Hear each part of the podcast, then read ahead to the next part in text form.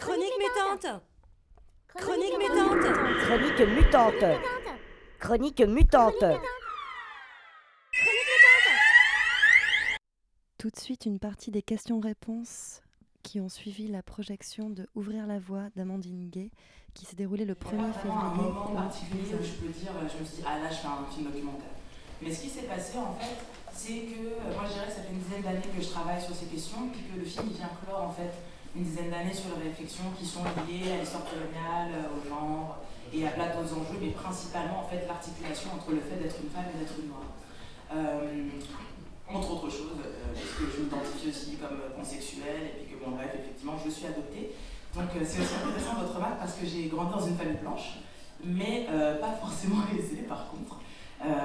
Et, donc, du coup, pour ce qui est aussi d'avoir fréquenté des personnes noires, c'est vrai que c'est arrivé plus tard dans ma vie. Euh, moi, c'est arrivé par le basket. J'ai fait du basket euh, à partir de mes 8 ans, et puis j'ai été détectée à la système à la française. Donc, à 12 ans, je suis partie jouer à Bron, qui était la grande ville vers chez moi, où là, il y avait beaucoup de noirs et d'arabes, et puis c'est là que j'ai vraiment développé une proximité avec, euh, avec les personnes racisées.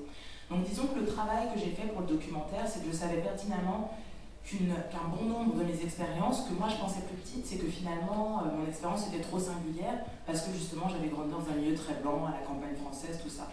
Et puis en me mettant à fréquenter des femmes noires, je me suis rendu compte que finalement sur les expériences de base, c'est-à-dire par exemple ces histoires de qu'on nous tienne la main ou pas à l'école, euh, beaucoup d'entre nous l'avaient vécu quand on est grandi dans des familles blanches ou dans des familles noires.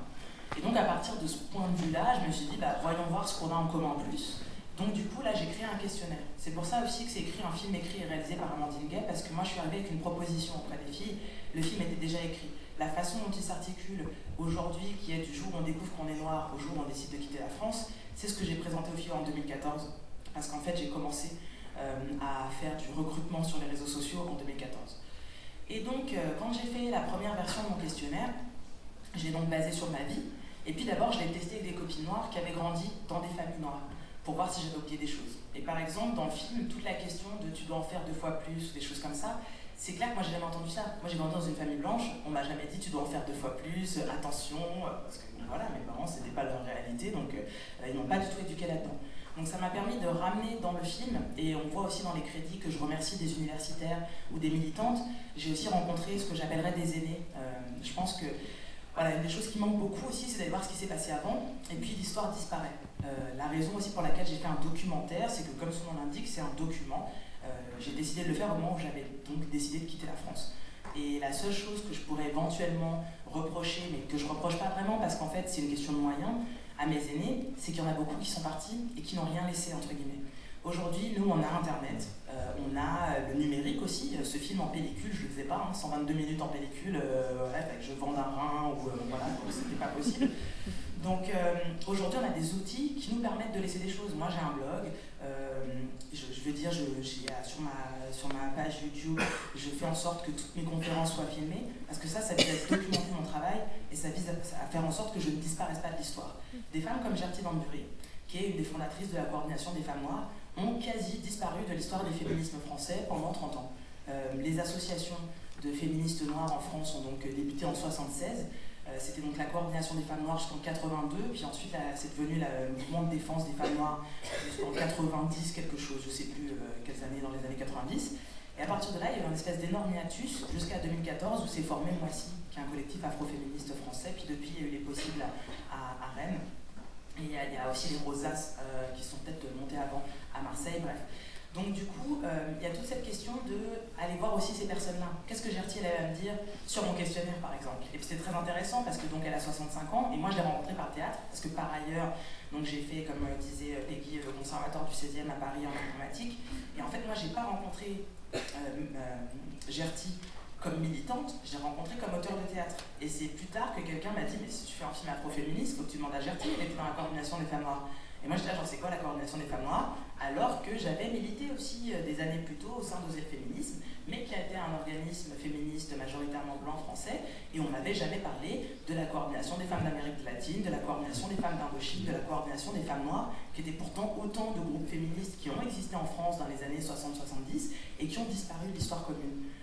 Donc l'idée du film, c'était aussi ça. C'était, on a des moyens aujourd'hui pour ne pas disparaître. Et même si moi, effectivement, comme dès je jette l'éponge et je m'en vais parce que je suis fatiguée, j'ai 32 ans, que je suis pauvre, et que si j'étais pas en couple avec quelqu'un qui avait de l'argent pour me permettre de ne pas travailler de façon alimentaire et mener mes projets artistiques, politiques et tout depuis 3 ans sans faire rentrer d'argent dans, dans, dans le foyer, je pourrais rien faire en fait. Et ça, ça s'arrête maintenant. Enfin, ça s'est arrêté en juillet 2015 parce que je pars au Canada et que je fais en sorte de me dire à 40 ans, je devrais être solvable et euh, pouvoir euh, être indépendante financièrement parce que c'est pas possible de vivre comme ça et surtout c'est pas normal parce que moi j'estime que j'ai les capacités euh, pour avoir un statut et pour gagner ma vie.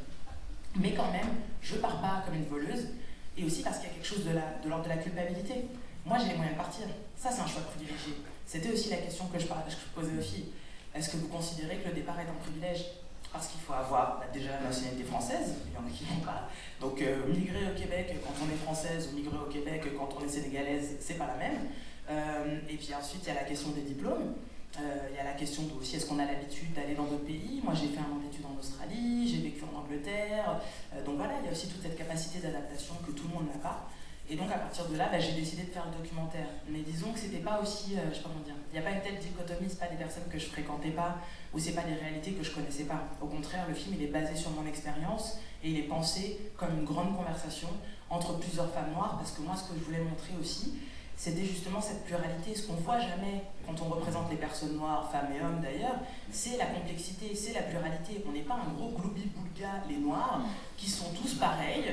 Euh, et en fait, on ne vient pas des mêmes classes sociales, on n'a pas grandi dans les mêmes espaces. Euh, on peut être, comme une des filles du film, euh, martinico-congolaise. et alors, est-ce qu'on est plus d'origine africaine ou de plus d'origine caribéenne? On ne sait pas. voilà, même ça, le, le métissage, il y a ce mythe que ce serait forcément entre des blancs et des noirs.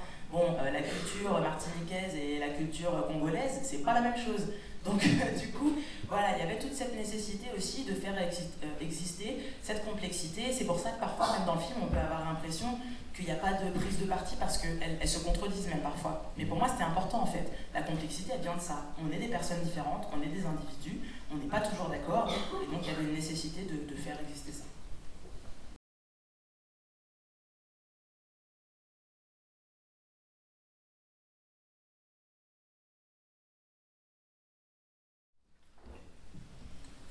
Bonsoir. J'ai très peur de poser ma question. Alors, moi, je voulais aussi euh, vous féliciter et dire la même chose. Et euh, ça résume un peu euh, toute ma réflexion jusqu'à présent. Et donc, ça fait du bien de voir que, voilà, je ne suis pas toute seule, oui, sans le dire de manière dramatique. Et j'ai quand même une question qui me fait un peu peur parce que c'est quand même un documentaire qui a un caractère assez féministe. Et euh, moi, j'ai grandi dans un, dans un environnement très féminin. J'ai que des sœurs, mon papa parle pas beaucoup. Et, euh, et, ça fait quelques mois que je réfléchis à la question et que je m'informe vraiment sur la question, mais je me demande un peu où sont les garçons. Est-ce que euh, il est possible aujourd'hui de faire un documentaire sur le même sujet avec les garçons, ou est-ce qu'ils sont pas, enfin, je ne sais pas comment le formuler, mais est-ce qu'il y a encore une est-ce que ça doit encore mûrir, il y a encore une réflexion qui doit mûrir, et des choses qui doivent se briser pour que, ça puisse, que leur pouvoir aussi puisse sortir. euh, Moi, ce que je dirais, c'est que, parce que la, la, la version de, de l'histoire. justement à rappeler que c'est une version de ce qui peut être abordé sur la question d'être noir. Moi, j'ai choisi les femmes noires à dessein parce que je trouve qu'en règle générale aussi, on passe un peu à la trappe. C'est-à-dire que justement, on parle des violences policières, bah, c'est les hommes noirs qui en sont victimes. On parle d'enjeux, euh, enfin, je veux dire, voilà, c'est toujours la, vieille dichotomie de euh, tous les hommes sont des noirs, toutes les femmes sont des blanches et certaines d'entre nous sont courageuses, quoi, qui est un livre des années 80, euh, qui est de, bah oui, qu'est-ce qu'on fait quand on est les deux? Donc, moi, c'était mon choix de parler de ça spécifiquement. Mais c'est déjà un film que je fais à un moment donné de ma vie, à 32 ans. Euh, je l'aurais fait à 20 ans, je pense que ça n'aurait pas du tout eu la même tonalité. Euh, ça aurait été plus genre comme ça tout. Donc voilà, ça, ça, dépend. Euh, et puis l'important pour moi, c'est la parole des concernés et de parler de ce qu'on connaît. Et moi, intimement, parce qu'aussi je fais le choix de reprendre un concept féministe qui est le privé et politique. Et donc si je suis capable d'aller chercher des, des, témoignages qui sont aussi, aussi euh, sincères et aussi, euh, euh, je sais pas comment dire, bruts, c'est parce que je me mets moi aussi en danger. Parce que moi, ces filles, quand je les approche, je les approche avec une grille d'entretien qui est basée sur ma vie. Et puis le premier pré-entretien, on est au café entre 2 et 4 heures. Et moi, je dis, voilà, bah, la première thématique, c'est le jour où je suis devenue noire. Bah, parce que moi, quand je suis allée à l'école, j'ai changé d'école en grande section maternelle, je suis allée dans une nouvelle école et on n'a pas voulu me donner la main parce que j'étais noire. Bon, est-ce que toi, il t'est arrivé un truc similaire et tout? Puis là, on commence à discuter, puis on échange sur nos, sur nos vécus. Et puis moi, une fois que le groupe des 24 personnes qui souhaitaient toujours participer au documentaire, après qu'on ait discuté, s'est constitué, j'organisais des gros repas à la maison pour toutes qu'elles se rencontrent, parce que je me disais, je vais pas les mettre en conversation à l'écran, alors qu'est-ce qu'elles connaissent pas dans la vraie vie et tout ça. Donc ce travail-là, j'ai aussi pu le faire dans une connivence de femmes noires. De, au moment où moi je dis, ouais, si je te dis que gazelle, gazelle euh, panthère féline, tu vois ce que je disais au début, je disais, oui, alors la négrophobie, c'est la, la, négrophilie sexuelle, est-ce que ça te parle et tout? Et à la fin, je disais, bon, je te dis gazelle, panthère féline, et les filles, elles partaient toutes seules comme ça pendant 10 minutes, euh, tu vois, parce que j'avais même plus besoin vraiment d'expliquer ce que je voulais dire. Ça, je pourrais pas le faire avec des hommes noirs, parce que moi, j'ai pas cette connaissance intime de ce qu'est leur vie tu vois, de ce qu'ont été leurs expériences, quelles sont leurs blessures narcissiques, euh, quels ont été les moments qui ont été vraiment essentiels dans la définition de ce que ça veut dire pour eux d'être un homme noir en contexte minoritaire en France ou en Belgique ou ailleurs. Et donc ce film-là, bien sûr, qui peut être répliqué pour tous les groupes. Moi, j'arrête pas de dire, par exemple, les grands absents de l'imaginaire et de l'espace public en France, et j'imagine aussi en Belgique parce qu'il y en a, c'est les Asiatiques. Mais je veux dire, nous au moins, les Noirs et les Arabes, on est mal représentés. Les Asiatiques, ils n'existent même pas. Tu vois Donc ça aussi, ce serait hyper intéressant. Et donc pour moi, c'est plus la question de se dire, si à la fin de la soirée, il y a des personnes racisées qui sortent de la salle en se disant, moi aussi je vais faire un film sur les hommes noirs, moi aussi je vais faire un film sur les femmes noires. Euh, un, jour, j'étais à Nantes et donc il y avait un débat. Et puis j'ai dit, voilà, ce film fait par une jeune femme de 18 ans, c'est pas le même film. Puis il y avait une fille au deuxième rang qui secouait la tête comme ça et tout. Et je me suis dit, bah, j'espère qu'elle aussi, elle va faire un film sur ou autre chose, j'en sais rien. Moi, mon, mon média ou mon c'est le cinéma. Mais peut-être tu as un blog, euh, peut-être tu peindre, euh, peut-être, euh, j'en sais rien, tu veux faire de la littérature, tu vois. Mais la question, c'est plus déjà aussi de faire sauter ce verrou de c'est possible, c'est à toi, le cinéma aussi ça t'appartient, le théâtre aussi ça t'appartient, la littérature aussi ça t'appartient, tu as le droit d'être là, tu as le droit de raconter ton histoire. Et donc à partir de là, ben, j'espère que les premières et premiers concernés, quelle que soit la thématique, vont aussi raconter leurs histoires. Oui, bonjour. En fait, je voulais poser la question du déni, c'est-à-dire de la réception du film quand elle n'est pas. Euh, J'ai vu beaucoup de blogs, mais je pose cette question parce que ma mère est noire et elle est schizophrène. Donc, je, je tourne autour de cette question du déni. Je l'ai vécu moi-même, je l'ai vécu autour de moi et je me demandais, par rapport au film, est-ce que tu es en contact en fait avec des personnes qui n'ont pas des réactions aussi, aussi heureuses alors, euh, ce qui est drôle, c'est qu'on a fait des. On a fait des projections test en fait, avant de, avant de vraiment terminer le film, pour voir si. Parce que ce qui s'est passé, c'est qu'on l'a monté là en un mois, euh, au mois d'août euh, 2016. Et donc on a fait que ça. On a commencé avec 76 heures de rush, on était. Et donc au bout d'un mois, on s'est dit, bon, on était content, mais on s'est dit, on va quand même tester le film. Donc on a fait une projection test à Montréal, on en a fait deux à Saint-Denis. Et à Saint-Denis, une des deux projections test était avec des membres, on va dire, de ma famille éloignée, dont euh, voilà, des personnes du coup absolument pas militantes, euh, voilà, des femmes noires de classe très très populaire et tout ça. Et puis le film se termine et on commence à discuter. À chaque fois, il y avait une quinzaine de personnes à la maison. Et puis là, euh, une des deux filles, elle s'était mise à deux, j'aurais été venir à deux parce que en plus c'est des filles très très voilées et tout. Et donc je voulais pas, je savais que dans la salle il y aurait beaucoup aussi de blancs, de gens de mon monde universitaire militant, j'ai pas envie qu'elle soit toute seule euh, au milieu de ces gens-là. Et donc euh, la première me dit Ouais bah c'est intéressant mais moi bah, ça me concerne pas quoi. Dire, ces filles qui se plaignent là pendant deux heures, qui sont là en train d'être de, là des victimes, bah, si elles sont pas contentes, elles ont qu'à quitter la France. Après, c'était mon film, c'est horrible, ça marche pas. Enfin bon voilà, j'étais. Enfin, en fait, là je rigole, mais ce soir-là, je suis allée me coucher désespérée en me disant que j'avais tout raté, j'avais rien compris. Enfin bon, c'était vraiment horrible.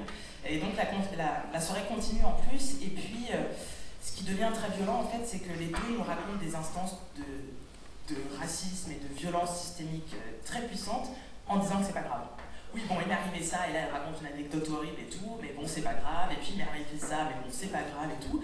Donc la, soirée se termine, c'est l'horreur, euh, voilà, je vais me coucher déprimée en me disant, en fait, je ferai même pas de projection débat, parce que c'est horrible et tout, bref. Et puis, passe genre 36 heures, je pense, et une des deux me rappelle. Et là, elle dit, euh, bah alors, vous avez du temps, là, et tout, machin, donc on dit oui, on met le téléphone en haut-parleur, et là, elle, parle et ça dure 40 minutes. Elle me dit Parce que là, je suis chez ma mère et je me suis rappelé que moi, à l'école primaire, on m'a dit ça, et puis après, et là, après, on parlait avec ma mère, et là, et du coup, il y a mes sœurs, et là, on discutait. Euh, donc là, là c'était parti et tout. Et donc, je me suis dit Bon, euh, moi, ça m'a aidé à me préparer à ce qui arrive maintenant, c'est-à-dire que les personnes qui parlent, c'est celles qui sont prêtes à le recevoir. Je sais qu'il y a des gens pour qui ça a été très violent, et y compris dans les gens qui étaient chez moi, il y en a qui ont mis des semaines à me répondre. Euh, j'avais dit, parce qu'au départ, j'avais fait des projections de tests pour qu'on nous envoie des commentaires plutôt techniques. Euh, si tu t'ennuies dans le film, euh, note, note, le moment où c'est, parce qu'on s'était dit, s'il y a 15 personnes qui nous disent à 48 minutes on n'en peut plus, faut qu'on réfléchisse. Quoi. Donc, du coup, voilà, on avait demandé des réponses plutôt techniques, et puis il y a des personnes qui ont disparu après, après les projections tests, et donc là, ça a été aussi un truc de se dire, elles n'ont pas aimé, elles ont aimé, qu'est-ce qui se passait, bon, voilà. Et puis euh, les gens sont revenus au fur et à mesure et tout ça. Donc moi j'avoue que, en tout cas, l'intérêt des projections tests, c'était de comprendre que ça allait être très violent justement pour les personnes qui sont dans le déni et que ça allait pas. Euh, et puis de toute façon, c'était l'objectif aussi du cinéma. Euh, c'est toujours un frère qui dit qu'un bon film, c'est comme un caillou dans ta chaussure. Moi, l'objectif, c'est vraiment ça. C'est que les gens sortent de la salle avec un caillou dans leur chaussure. Mais ça ne veut pas forcément dire qui vont euh, d'un coup se dire Ah ouais, il y a du racisme systémique en Belgique et tout, et là je vais explorer l'histoire coloniale, tu vois. C'est juste que c'est un truc et, que j'espère qu'il va faire son chemin. Et, euh, et je pense que c'est vraiment pas mal comme ça. Et c'est la puissance des images aussi euh, qui fait que, que tu le veuilles ou non, de toute façon c'est imprégné dans ta rétine, c'est imprégné dans ton cerveau et ça continue à travailler. quoi. Donc voilà, je dirais en tout cas, c'est le rapport que j'ai eu aux personnes qui l'ont mal vécu, en tout cas surtout chez les racisés, et surtout chez les Noirs, je sais qu'il y a quand même des filles qui ont écrit que c'était très violent, que ça pouvait être un film très violent quand on était noir et qu'on allait le voir euh, comme ça au cinéma. Donc voilà, j'en ai bien conscience. Et puis bah, on verra aussi dans les semaines, mois, années à venir euh, quel effet ça a aussi.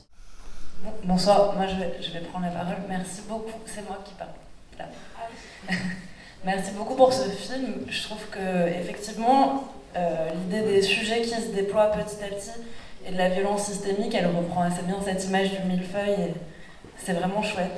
Je repensais juste à cette femme qui euh, dit à un moment donné, moi j'ai pas envie de séparer et prioriser les luttes et j'ai envie de prendre tout en bloc. Et ça me renvoie aussi à, pas mal d'interviews de, d'Angela Davis où, où, elle dit, moi j'ai pas, enfin, je peux pas me libérer en tant que noire si en tant que femme je suis l'esclave d'un homme et si en tant que travailleuse je suis l'esclave d'un patron. Dans ton film à toi, on est sur une image des femmes qui sont dans une vraie réussite sociale. Elles viennent pas toutes du milieu, mais elles ont toutes réussi euh, dans la société. Elles ont un travail, elles arrivent à gagner leur vie avec, elles en sont assez fières. Et du coup, je m'interrogeais voilà, par rapport à, cette idée de travail et de production qui, qui me paraît assez importante à re-questionner aussi pour re-questionner les rapports de genre, de classe dominante, les rapports à la classe. Mais quelle est la question? La question, c'est du coup, euh, qu'est-ce que. Est oui, pardon, excuse-moi. Du coup, est-ce qu'il y a eu dans ton processus de choix de, de, de ces personnes que tu interroges un, moment, une, un, voilà, un processus pour les choisir? Est-ce que c'est une rencontre de hasard qui font qu'elles sont dans, ce, dans, dans cette réussite-là.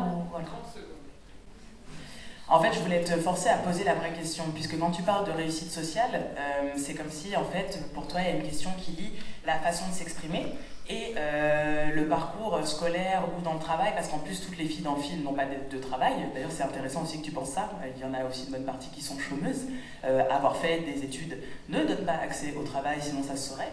Euh, avoir fait des études ne donne pas non plus, malheureusement, accès à la bourgeoisie, sinon ça se saurait. et du coup, en général, cette question, elle est assez tard ce soir, mais est revenue à beaucoup de projections sur ces filles noires ne sont pas représentatives, elles appartiennent vraisemblablement à la classe moyenne supérieure, vu la façon dont elles s'expriment, elles ont fait des études. Or, l'école de la République est la même pour toutes et pour tous. Pourquoi y aurait-il un présupposé selon lequel les femmes noires ne savent pas s'exprimer? La seconde est que pourquoi y aurait-il un présupposé qui en fait est classiste, selon lequel les pauvres ne sauraient pas s'exprimer? Euh, et enfin, euh, un autre est que cette question ne se pose que lorsque ce sont des femmes noires qui savent s'exprimer, puisque quand des filles, des films comme Bande de filles ou Fatou la Malienne, ou que sais-je sorte, personne ne se pose la question de la représentativité euh, ou des rapports de classe, alors qu'en fait, par exemple, la grande majorité des Noirs de France ne sont pas des primo-arrivants. mais sont français depuis très longtemps. Et donc, du coup, cette question, moi, me pose énormément de questions. enfin, pas de questions. Pour moi, elle, est plus révélatrice de la personne qui la pose. C'est-à-dire, qu'est-ce qu'on attend du discours de femme noire? Et où est-ce qu'on pense qu'elle se situe en termes de classe? Et moi, c'est ce que je dis, nous n'avons pas de statistiques ethniques en France. Aux États-Unis, le groupe le plus diplômé aujourd'hui, ce sont les femmes noires. Alors qu'on sait très bien qu'au niveau socio-économique, euh, le groupe le plus discriminé aussi, en fait, dans l'ordre, c'est femmes autochtones, femmes latinas, femmes noires, euh, femmes asiatiques, puis femmes blanches. C'est à peu près ça la, hiérarchie. Et donc, du coup, euh, qui dit que c'est pas la même chose en France ou en Belgique, par exemple?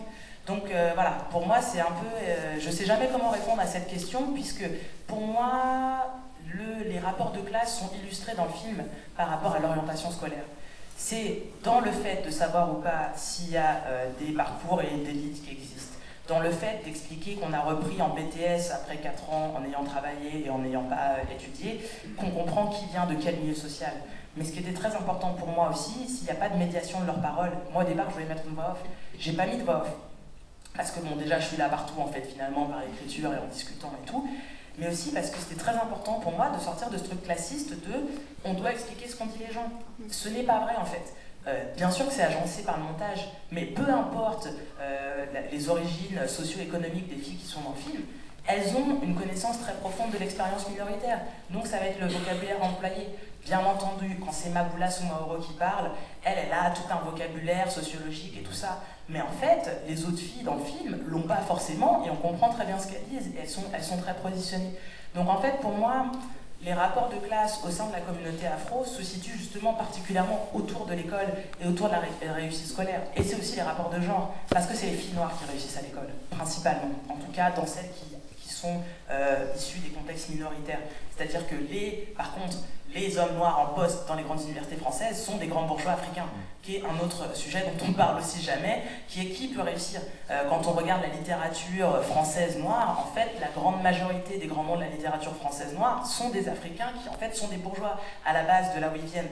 Donc voilà, ça, c'est sûr qu'il y, a des enjeux qui structurent, qui structurent là-dessus, mais moi, ce que je donne souvent comme exemple, c'est que moi, je, trouve que les catégories euh, marxistes euh, historiques sont plus opérantes. Je veux dire, ça veut dire quoi la classe ouvrière euh, qui, qui est dans la classe ouvrière ou pas? Par contre, il y, a des catégories qui sont intéressantes, et c'est Piketty qui propose ça là, dans son bouquin, en parlant des, des gens au capital négatif, c'est-à-dire les gens qui ont des dettes. Ensuite, il y a les gens au capital nul, c'est ceux qui travaillent et dont le fruit de leur travail leur permet de vivre, euh, de louer leur appartement, tout ça, mais ils n'ont ni épargne, ni propriété, que ce soit leur machine à laver euh, ou leur voiture.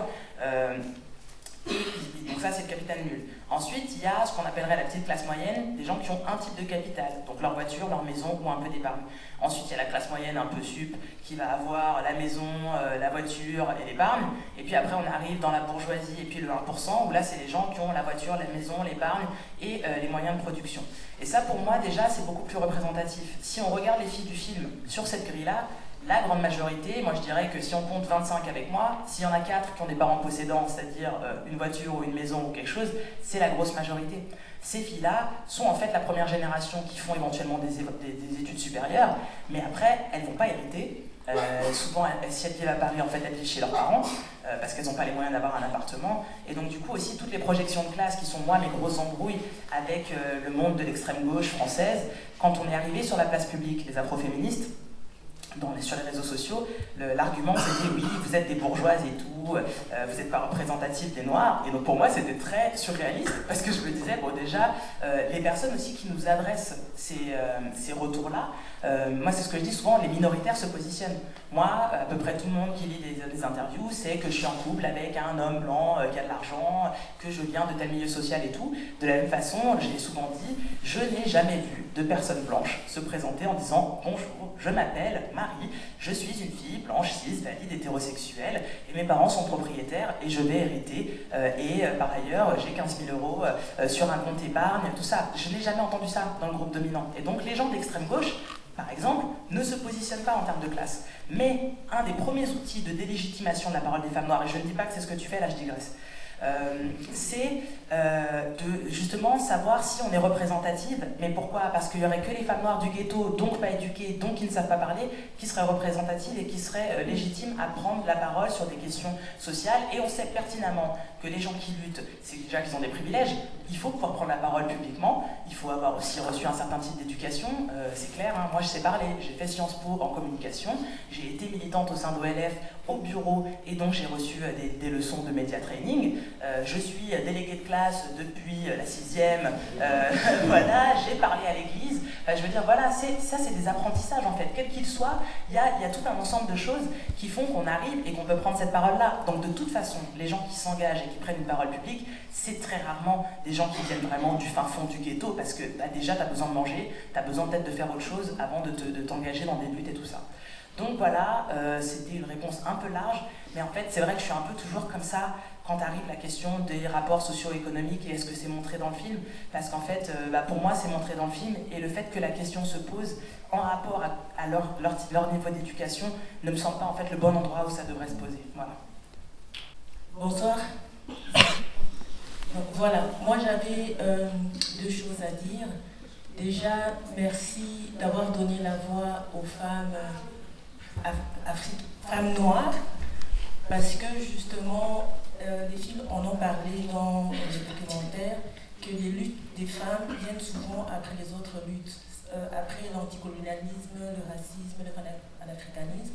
Et quelque part, quand on a parlé du corps de la femme, ça m'a beaucoup parlé, parce qu'on est imprégné là-dedans, on intériorise comme quoi on devrait être contente que notre corps plaise aux dominants ce qui fait qu'on est moins perçu comme dangereuse le dominant, alors que l'homme noir serait le plus euh, menacé, le plus brimé, et que la femme noire est quelque part euh, privilégiée, entre guillemets, d'entre les deux. Et ça, c'est moins, moins, dit. Et j'aimerais savoir si, justement, dans euh, votre réseau, il y a du travail dans ce sens pour déconstruire cette idée-là, même dans les communautés afro, où les femmes noires sont confrontées à ça, soi-disant parce qu'elles sont privilégiées, parce qu'elles seraient désirées par l'homme blanc et moins, euh, moins menaçantes, donc elles auraient accès plus facilement à certains métiers. Deuxième chose, par rapport à, euh, euh, l'angle de vue du dominant, moi j'ai grandi en Afrique, j'ai toujours vu des reporters européens, américains qui descendent en Afrique faire des études et je vis ici, ils vont dans les banlieues, dans les quartiers, ils interrogent toujours la minorité, pourquoi la minorité ne s'interroge pas, pourquoi elle ne pas. Est-ce que vous pensez qu'un jour, le, regard va se retourner sur eux-mêmes et dire voilà, on s'interroge nous-mêmes par rapport à la manière dont euh, on réagit par rapport euh, à ces minorités-là C'est très intéressant les réflexions qu'elles ont faites par rapport à ça en disant oui, qu'ils s'interrogent d'abord sur eux-mêmes avant de faire de nous des sujets. Euh, pour les deux questions, je vais commencer par la deuxième. Euh, ce que je dirais, c'est qu'en fait, ça, moi, ça fait partie de mon travail. Après, moi, j'ai pas de prophétie. Est-ce que les dominants vont décider de s'interroger sur eux-mêmes? Je peux pas vous le dire. Euh, j'espère, effectivement. Euh, et puis voilà, c'est le travail que je fais. C'est ce qu'a expliqué aussi la personne qui a participé à l'atelier hier. moi, ce que je dis aussi, je, je, me répète beaucoup. J'arrête pas de dire, je l'ai déjà dit parce qu'aujourd'hui, j'ai fait trois passages dans des médias. Donc, j'ai déjà dit ça l'après-midi, mais je vais le redire avec vous. Il y a des questions, tout est politique. Par exemple, je suis invitée à l'ERG. Je sais pertinemment euh, que l'ERG, étant une école d'art, c'est une école euh, principalement blanche. Mais je suis invitée par le père de Peggy, qui est donc euh, une personne en qui j'ai confiance, dont j'apprécie le travail et le positionnement politique. Donc je me dis, bon, je peux le faire. Mais je ne vais pas le faire n'importe comment. Ce que j'explique, c'est que moi, je ne vais pas venir à l'ERG pour faire une conférence sur l'intersectionnalité, parce que ce n'est pas ça qui m'intéresse qui m'intéresse, si je vais dans un espace dont je sais qu'il est prédominant, euh, prédominément blanc, c'est qu'on va parler de blanchité. C'est qu'on va effectivement s'asseoir tous ensemble et on va voir si les personnes qui viennent ont des objets coloniaux, quel est leur rapport à l'histoire coloniale, parce que ce que j'expliquais déjà tout à l'heure, c'est la question de, du positionnement. Le point de vue situé, on a l'impression que c'est que pour les minoritaires. Mais c'est pas vrai, le point de vue situé, c'est pour tout le monde. Et donc moi, ça m'intéresse que les personnes blanches, que les personnes qui appartiennent au groupe majoritaire se positionnent disent d'où elles parlent, disent qui elles sont. Moi, j'aurais aimé, effectivement, dans mes cours, avoir des professeurs qui arrivent en disant voilà, tac, tac, tac, ça c'est mes privilèges, ça c'est mon parcours, ça c'est mes. Et maintenant, je sais que je parle à partir de ça, et puis je suis ouvert ou ouverte à la discussion euh, sur certains sujets parce que je sais que je ne connais pas tout. Cette question de savoir déjà qui on est, cette question de se situer, et cette question aussi d'être capable de mettre de côté son ego, c'est-à-dire qu'on ne peut pas connaître toutes les discriminations dont sont victimes tout le monde. Je veux dire, à moins d'être effectivement une femme noire, handicapée, euh, sourde euh, et euh, lesbienne et puis pauvre. voilà, là effectivement, on a à peu près un panel de tout ce qu'on peut vivre comme discrimination. Mais moi, j'explique souvent, par exemple, que le validisme est une, des dernières questions que j'ai politisées dans mon parcours, parce que ça ne me concernait pas. moi, je suis, je suis valide, je fais mes trucs, je ne me pose pas la question de savoir, jusqu'à ce qu'on me le dise, si mes événements sont accessibles. Et j'explique toujours ça. Un jour, euh, une copine me dit Bah oui, mais toi, regarde, tu mets jamais euh, si les événements que tu fais sont accessibles en fauteuil. Moi, si tu le dis pas, je vais pas me déplacer pour euh, risquer de me retrouver face à un truc qui fait trois marches et pas rentrer. Donc, en fait, en me disant pas, tu m'exclus de fait. Là, s'offre à moi deux options. La première, c'est de dire Ouais, attends, moi j'organise des événements sans argent et tout, tu crois que c'est facile, machin, moi aussi je suis discriminée et tout, machin. Là, ça c'est mon ego, euh, ça n'a aucun intérêt, j'ai été prise la main dans le sac à discriminer quelqu'un, ça me plaît pas, et donc j'essaye de faire genre, c'est pas de ma faute. Il y a une deuxième option qui est de dire Ah ouais, bah oui, c'est vrai, je n'ai pas du tout pensé à est-ce que les personnes en fauteuil peuvent revenir rentrer à mes événements jusqu'à ce que tu me le dises. Bah maintenant, je vais essayer de m'améliorer et je vais essayer de prévenir. Et après, je peux aussi faire des conneries parce qu'effectivement, je n'ai pas les moyens de mes ambitions. Donc, par exemple, j'avais annoncé que ça allait être sous-titré en français pour une projection à la clé euh, à, Paris. J'ai pas eu le temps de le faire. Il y a un mec euh, sourd qui vient de la banlieue en plus pour voir le film et qui, du coup, a dû revendre sa place le soir même et qui est quand même super gentil et poli et qui a mis un truc sur Twitter du genre c'est pas très cool. Bon, moi, entre temps, j'avais mis des messages sur Facebook en disant je suis désolé si vous êtes la personne sourde qui s'est déplacée, euh, je vous payerai votre ticket la prochaine fois et machin et tout. Et puis entre temps, lui, il avait écrit sur Twitter en disant voilà, c'était pas très cool et tout ça. Et donc je lui ai écrit, je lui ai dit bah voilà, j'ai déjà posté un message d'excuse, euh, voilà, c'est pour vous et tout machin. Et puis le mec m'a répondu en me disant merci, parce que d'habitude on se fait engueuler quand on dit que c'est pas accessible et tout. Moi j'étais estomaqué, quoi. Je me dis, enfin c'est quand même le pompon. On pense pas aux personnes euh, en situation de handicap et quand elles le disent, on les engueule. Il y a quand même, euh, on a besoin de se remettre en question, et y compris les milieux militants. Après, c'est vrai que moi j'ai tendance aussi à dire, c'est étrange qu'on aille plus remettre en question les milieux militants que les institutions. Est-ce que euh, les personnes concernées font chier les universités, euh, euh, les, lieux de pouvoir pour que tout soit accessible? Et il y a ça aussi, parce que finalement, les militants, c'est ceux qui ont moins d'argent. Mais effectivement, faire en sorte que tous les lieux de culture aussi, de machin, soient accessibles, ça, ça se pose et ça devrait aussi être questionné. Mais c'est vrai que nous, on peut prendre en charge je veux dire, dans, euh, et par exemple, la, raison pour laquelle j'en parle maintenant et que je donne un exemple là-dessus, c'est qu'effectivement, on n'est pas au stade où il y a euh, encore un film avec des personnes handicapées et euh, par les personnes handicapées là-dessus. Par contre, moi, j'ai une parole publique, donc je peux en parler quand je suis en public et dire, bon, les militants, ça serait peut-être pas mal qu'on se questionne là-dessus, parce que c'est vrai qu'on ne le fait pas, on ne fait pas ce travail. Donc ça, c'était sur la première question. et la deuxième question, la première, enfin, c'est la deuxième question que j'ai répondu, mais la première question que vous avez posée, j'ai oublié ce que c'était. vision qu'on a des femmes, en fait, des femmes noires euh, qui sont complètement privilégiées par rapport aux hommes noirs. Ouais. Alors, bah, euh, vous avez commencé votre question dans, vos réseaux. Moi, c'est vrai que euh, je n'appartiens pas à des groupes. Le, seul, la seule expérience que j'ai faite de la militance classique, c'est-à-dire au sein d'un groupe, c'était au sein. Ça a été très formateur, mais ça m'a confirmé que moi, je suis plutôt un électron libre ou une franc-tireur et que c'est pas mon truc. un groupe, ça signifie aussi une ligne du groupe, c'est comme la ligne du parti. Et moi, ça me plaît pas parce que j'aime bien, euh, voilà, je change d'avis, euh, voilà, tout ça. Donc, euh, du coup, ce que je dirais, c'est qu'effectivement, c'est des enjeux qui sont au cœur de la pensée afroféministe et de comment on arrive à faire en sorte que ce ne soit pas en concurrence. Moi, c'est pour ça que j'ai commencé aussi en disant, oui, il y a les violences policières, mais il y a aussi des violences plus sourdes, ou plus, en tout cas, invisibles, qui sont effectivement les violences obstétriques, les violences au niveau du, monde de la santé. Donc on doit aussi se, questionner là-dessus. Et moi, en tout cas, d'être dans un truc d'opposition, de dire, eh ben non, c'est pas vous les hommes noirs les plus victimes, eh ben c'est nous les femmes noires. Je suis pas sûre que, j'ai pas que c'est ce que vous avez dit, mais je suis pas sûre que ça se, ça se génère comme ça, parce que justement, encore une fois, si on part d'un point de vue intersectionnel et qu'on essaye de voir toutes les, euh, toutes les, interactions, là ça va dépendre. Est-ce qu'on est une femme noire bourgeoise euh, euh, et, versus un homme noir pauvre Effectivement, là il y a des questions aussi de qui va avoir accès à quel poste, qui va réussir dans les études. Le, la question de la réorientation scolaire, de la façon dont le racisme systémique se joue à l'école, il y a, une dimension de genre. Ça ne se joue pas pareil contre les filles et contre les garçons, mais c'est aussi une dimension de genre. Ça, c'est une théorie, je ne sais pas du tout prouver, j'en sais rien, mais qui vient du patriarcat, parce qu'en fait, dans les familles, y compris afro, pas seulement, on éduque les filles à travailler plus. Euh, on éduque les filles à devoir être euh, autonomes, on éduque les filles à euh, débarrasser la table, faire des choses, être multitâches, cette histoire que les femmes peuvent faire plusieurs choses en même temps et pas les hommes, mais ça vient pas de nulle part en fait. c'est parce que dès le plus jeune âge, on t'apprend, on te dresse, et par exemple, dans certaines communautés, comme les, communautés caribéennes, avec la figure du potomitan, donc la femme qui tient l'édifice, de ces familles matriarcales, où c'est les filles qui doivent réussir et tout ça, ben, en fait, effectivement, dans ce modèle-là, on pousse les filles. Et c'est les filles qui réussissent. Et donc du coup, il y a effectivement une question à se poser, parce que finalement, c'est comme un espèce d'effet pervers du patriarcat, parce que dans certaines familles, on va laisser les garçons un peu faire leur truc et tout, bah, du coup, ils vont être moins performants face au racisme systémique à l'école, qui va en fait les, envoyer plus vite vers la réorientation.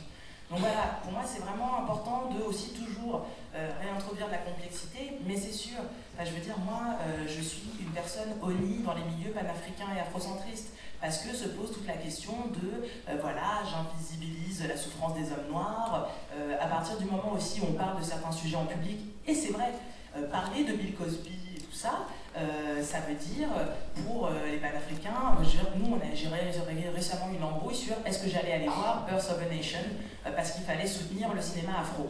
Moi, je ne vais pas aller voir le film d'un violeur, en fait. J'en ai rien à foutre qu'il soit noir, c'est pas mon problème. Et donc, du coup, il y a tous ces enjeux-là qui sont de on doit se positionner, et alors quand est-ce qu'on vient des traîtresses à la race, quand est-ce qu'on vient des traîtresses à la classe, quand est-ce qu'on vient des traîtresses au genre, et aussi le fait qu'il y a euh, dans ce présupposé raciste que le patriarcat racisé est plus grave que le patriarcat blanc. Donc c'est vrai qu'à partir du moment où nous, on dit des choses contre les hommes noirs en public, dans le groupe majoritaire, ça va être très rapidement récupéré comme, ah regardez, comme les vilains garçons arabes ou les vilains garçons noirs sont euh, patriarcaux, alors qu'en en fait, euh, on est bien d'accord que euh, les 75 000 viols par an qu'il y a en France, ils sont en fait majoritairement perpétrés par, par, des blancs. Quoi. Donc ça, il y a toutes ces questions-là qui sont voilà, on est, en tout cas moi, j'ai fait, et c'est pour ça que je ne réponds toujours que par rapport à moi, moi j'ai fait le choix personnel de me dire, je prends la parole et j'essaye d'expliquer toutes les choses complexes. Et si certaines personnes se fâchent en disant, tu nous as trahis, nanana, tu devrais pas dire les hommes noirs en public, je sais pas quoi, c'est leur problème. C'est ce que dit Fanny en fait. Moi, je pense que je fais un travail pédagogique très clair, euh, que ce soit sur mon blog, que ce soit quand je prends la parole dans les médias, que ce soit pour essayer d'introduire la nuance et de dire, il y a des choses aussi dont on doit parler juste entre nous. C'est vrai. La question du consentement et aussi dont les hommes noirs doivent parler juste entre eux. Euh, moi, ce que je disais, je vis à Montréal maintenant. Il y a Desta qui est un groupe euh, pour la jeunesse noire à Montréal. Et Desta, ils ont des soirées brother to brother. Et le principe de ces soirées-là, c'est des soirées en non-mixité d'hommes noirs. Et ça peut être n'importe quelle thématique la paternité. Il y a eu une soirée sur le consentement après l'affaire Bill Cosby et tout. Et je pense que ça, c'est hyper important aussi. Ça, c'est des choses qui, dans les espaces francophones, n'existent pas. Et donc, il y a plein de choses à développer, mais c'est clair que je pense que des soirées brother to brother pour les mecs blancs, euh, ça pourrait être complètement utile aussi. Ça ne pas comme ça. Mais je veux dire, voilà, il y, y, a cette question-là aussi de. Pardon? Ah oui? Ah oui? Non, je précise. Pas les soirées entre blancs euh, pour euh, boire des coups et machin. Je veux dire des soirées euh, conscientes qu'on est entre blancs pour discuter du consentement et du rapport à. C'est plus ça que je veux dire. Yes, donc bah, j'ai trouvé ton film super inspirant et surtout en tant que femme racisée étudiant en cinéma. J'ai toujours les, les, mêmes questions que mes profs me posent en mode question de référence et je sais juste pas répondre en termes de réalisatrice parce qu'il y a très peu de réalisatrices racisées et euh, à chaque fois qu'on parle, enfin dans mon cas, euh, des films ou des documentaires sur des filles d'origine arabe, bah, c'est soit la fille en banlieue qui se fait tourner dans la cave, euh, soit la fille voilée. Donc là, voir une réalisatrice qui parle de quelque chose qui la concerne et qui est en plus diffusée quand même à une grande échelle, ça fait trop plaisir. Et je dis juste, ok, la prochaine fois qu'on te demande c'est quoi tes références, je pourrais te citer toi. Je trouvais ça super intéressant que dans ton documentaire, ça dénonçait aussi les problèmes qu'il y a au sein du, féministe, du féminisme mainstream, et, enfin le féminisme blanc, et je me demandais comment euh, ton film a été reçu dans euh, les associations féministes, euh, enfin plus mainstream, parce que je me dis, quand elles voient ça, elles, ne peuvent pas ne pas comprendre qu'il y a un problème, quoi. Enfin, est-ce qu'elles ont, elles ont diffusé ton film ou je sais pas. Bah, alors là, il faut savoir qu'on est en tournée d'avant-première, donc c'est pas du tout une distribution, on va dire que c'est une distribution bouche à oreille. Les personnes qui suivent déjà mon travail, maintenant il y a eu un peu de couverture médiatique, donc effectivement ça peut aussi attirer d'autres gens. Donc là, souvent, voilà, quand c'est des questions plus sur le mainstream, qui soit féministe ou qui soit au niveau du public de cinéma, moi, j'ai pas encore de réponse. Le test du mainstream, ça va être la sortie en salle à l'automne.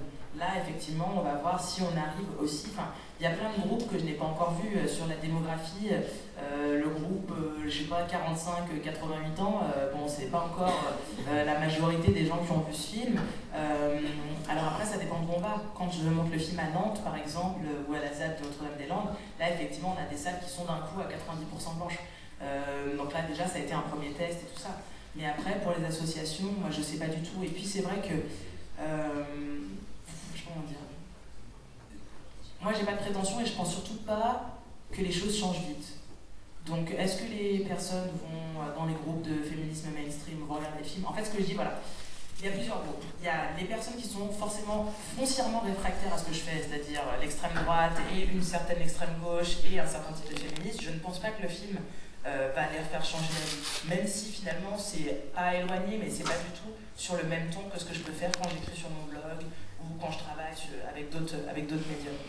Après, ce film s'adresse plutôt aux personnes qui sont pas politisées, euh, aux personnes qui sont en questionnement, euh, aux personnes voilà, qui sont curieuses. Et puis là, je pense que ça, c'est les gens que ça peut toucher. Mais de toute façon, euh, parce que ça fait aussi un moment que les groupes féministes mainstream sont apostrophés. Donc celles qui ne se sont pas encore rendues compte qu'il y avait un problème, c'est qu'elles n'ont pas envie de se rendre compte qu'il y a un problème. et c'est pareil pour les autres groupes. je veux dire, on peut... moi, je pars du principe que tout le monde est de bonne foi. C'est-à-dire qu'on peut être ignorant. Après, quand on a été apostrophé 14 fois sur certains sujets et qu'on est encore dans la découverte du racisme, bon là, il y a une, mauvaise, volonté, quoi. Il, y a, une paresse, euh, et ça aussi, c'est un privilège. Qui peut se permettre aussi d'être paresseux, de ne pas réfléchir au monde, de ne pas faire en sorte que les choses évoluent, parce que bah, ça, ça, ne, ça, ne, dérange en rien leur vie, euh, que les nôtres se déroulent de la façon dont elles se déroulent. Donc voilà, moi j'ai plus cette question-là de me dire, enfin cette question, cette conscience de me dire ça fera changer d'avis ou ça fera évoluer les personnes qui sont déjà intéressées à rentrer dans un dialogue. Celles qui sont déjà un peu fermées, ça ne changera rien. Un grand merci à Amandine Gay et aux participants de cette discussion de nous avoir laissé enregistrer. On se retrouve la semaine prochaine. Bisous.